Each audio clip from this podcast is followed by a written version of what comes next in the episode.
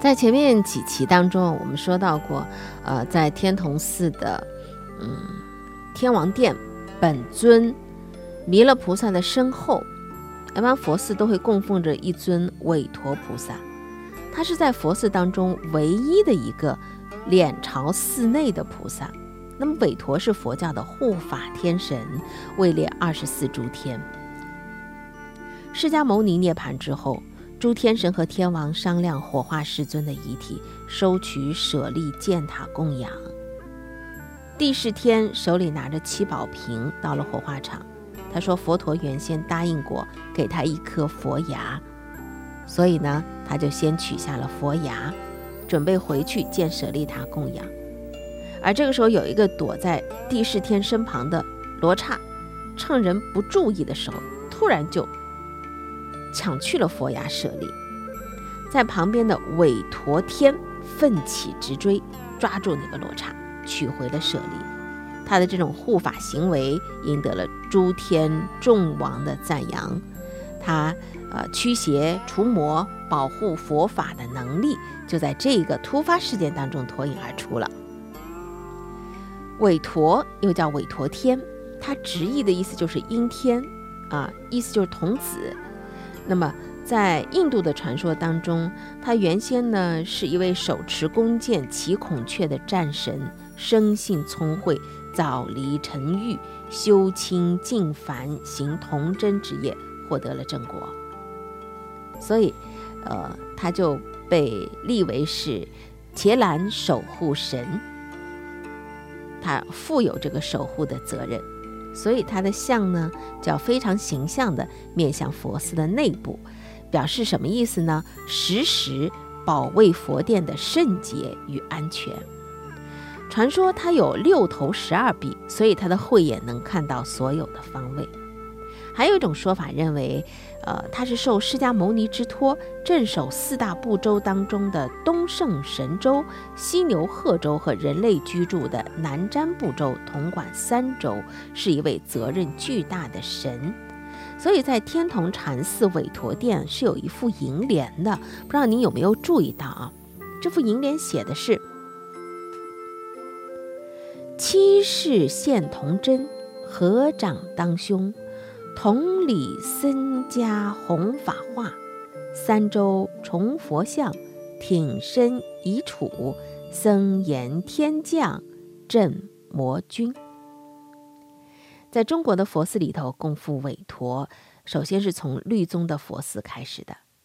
唐初有一位律宗的大师道宣，他以非常神秘的天人会谈的方式感应到韦陀的形象，然后把它塑成菩萨像之后供奉在律寺。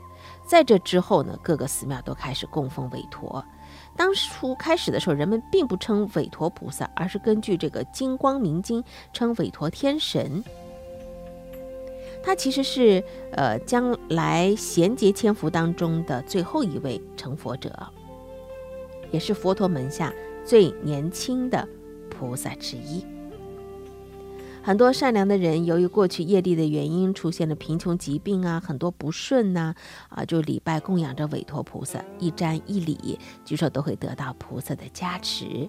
也可以看到啊，韦陀他既是佛门当中的保卫处和纪律检查部，也是群众困难接待处。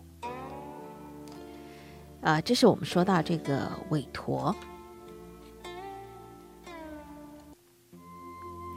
在天童禅寺的西墙外头啊，有一条流水清溪，叫溪涧。太白山博雨峰的千沟百壑汇成的山泉大流，穿过竹林松涛，在禅寺的台地边儿切割出深深的溪床。每当禅寺的红钟响起，分声四息，响彻天野。清代的诗僧韦载为西涧写过一首诗：“薄雨风下落匆匆，溪竹交加曲转东。听得满山风雨夜，钟声又在月明中。”《天童寺志》是这样记载西涧的：说相传明朝的时候，住持密云正打算疏浚西涧，忽然来了十八个行脚僧，住寺搭卦。师就和他们谈到疏浚西涧的事儿。他们说：“哎，很容易啊，让我们在这里啊，呃，坐宿一宵。就说我在这里啊休息一晚上，明天就可以给你开工了。”师傅说：“好。”到了这夜里啊，就听到这个西山外是人声鼎沸，各种的那个蹦极呀、敲啊、掀啊这种声音，叮铃哐啷在响。到了第二天早晨，过去一看，诶。西涧疏浚已经完成了，而那十八位行脚僧不知去哪儿了。这时候才知道，哎呀，这是十八应真神通所化呀！所以这条沟呢，就叫做罗汉沟，真是挺不可思议的事儿啊。于是这条涧就有了罗汉沟的俗名，因为人们认定是那十八位行脚僧就是十八罗汉所化的。呃，这是明代的密云圆悟禅师主持天童寺之后的这个事情。如果这仅仅是呃民间敬仰的人啊杜撰传颂的事情，那也仅仅止于传说而已。而实际上是什么呢？这个故事更为重要的意义在于，其中有一位世人所敬仰的人物，那就是密云圆悟禅师。人们呢，其实是说这个故事啊，来表达是对这位禅师的崇敬和纪念的。我是这样来理解的。那么他为什么会让人们如此的呃崇敬和纪念呢？密云圆悟啊，他是江苏宜兴人，小的时候家境贫寒，用他自己的话来说，就是鱼也鱼过，桥也桥过，耕也耕过，牧也牧过，反正打鱼、砍柴啊、种地。啊，放羊放牛都干过，干过很多苦活。二十六岁的时候，他偶然读了一本书，就是《六祖坛经》，动了向佛的心思。二十九岁抛妻别子，立志出家。到了万历二十三年，他到了常州的龙池山，参见了患有正传禅师。开始的时候啊，他是修苦行的，服杂役、砍柴、背米，啊，像这个六祖慧能一样，有古德之风。所以呢，等到他后来主持各个寺庙的时候，每到一个地方，都大力倡导农禅之风，就是说，坐则均其劳，饭则同其食，绝不允许不劳而食的现象。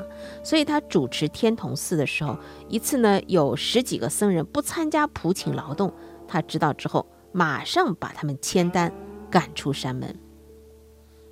元悟在正传门下杂役四年之后落发受戒，正传看他，嗯，不错啊，所以要他眼观本山以千日为期。有一次正传到了这个关房，啊，他在闭关嘛，呃，就对元悟说：“有心无心之旨。”说到这个，正传说：“你既有心，把心拿来。”元悟先沉寂，正传认为莫不悟。呃，原物就沉寂说：“心心即自心，有无皆自心，有无皆自心，无心无自心。”正禅说：“那么今日啊，张楚买来了两把青菜，啊，五个大萝卜头。”原物说：“我在官房不知此事。”正传说：“终未大悟。”其实这两个师徒两人就围绕心的不同含义和相互关系在那辩，啊，这也是很有意思的一个。呃，故事。元悟三十八岁那年呢，他有一天从城里回到了潼关山，到了山顶，忽然觉得情与无情焕然等闲，苦苦寻觅都难证得的境界，偶然一念间就出现了。他自己日后说：“儿时恍恍惚惚，朝朝零零地，要起起不来，欲觅觅不得，不知什么处去了。”这就是古人所说的是什么？叫做大地平沉的境界。直到这个时候，他突然领悟到了，哎，那个正传禅师当时在官房不对他肯定的那个良苦用心在这里。当时正传呢是想把这个衣服啊传给密云的，呃，这个密云原物呢不接受。三年之后，正传圆寂了。他为师傅守灵三年，我们再来说一个“酒肉穿肠过，佛祖心中留”的故事啊。《花影视剧》里也看到过，《济公》里头也看到过，是吧？哎，这是一句俗语。但你知道这句话的来由从哪来的吗？这句话的来由来源于一个挺悲壮的故事，据说是出自天童弟子破山海明之口。破山海明是密云圆悟禅师的法医。在明朝崇祯四年，他跟着密云到了天童寺。他在这个天童寺担任的是什么呢？基本上就是维护纪律啊、协调关系啊、啊处理纠纷的僧官，啊辅助住持、教导僧众修行的僧官。那么，作为密云禅师的著名的法寺，他离开天童，在崇祯五年，就是离开天童了。呃到了那个自己的家乡四川去弘法了。当时四川正好是明末的时候，乱世重灾区，官军、农民军，还有日后的南明军啊，到处割据自大。破山海明，他在各军往来之间，用他的声名，各方呢都对他还是礼敬有加的。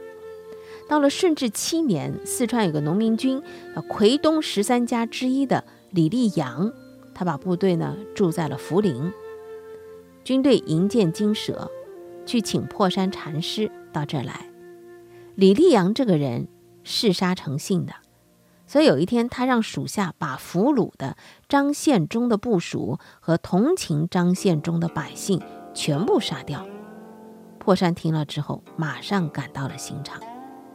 要求李立阳刀下留人，戒除杀业。李立阳说：“我杀人已经成为我的嗜好了。如果你能吃肉，我就不杀人。”其实他是在这里为难禅师的，知道和尚是不肯破戒的。没想到破山海明回答道：“老僧为百万生灵。”何惜如来一戒？于是欣然开戒吃肉，所以就有了前面那句话：“酒肉穿肠过，佛祖心中留。”呃，这事儿之后，李立阳对破山呢倒是蛮尊敬的，一直是对他持以弟子礼啊。现在看到这个破山呢履约开戒，那人家已经。做到了自己这边的，他也只能够下令封刀。破山以一介之破得救千万生灵，一时就被传为美谈了。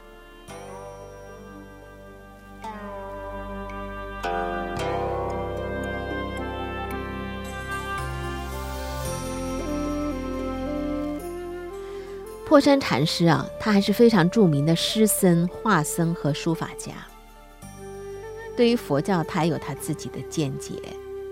破山海明也算是天童培养的无数的佛学精英当中的一位，在天童的历史上产生过许多位名重中国佛学史的大家，他们从这座名山走出去，把禅的精义弘扬于天下，又把天童禅弘扬于诸方。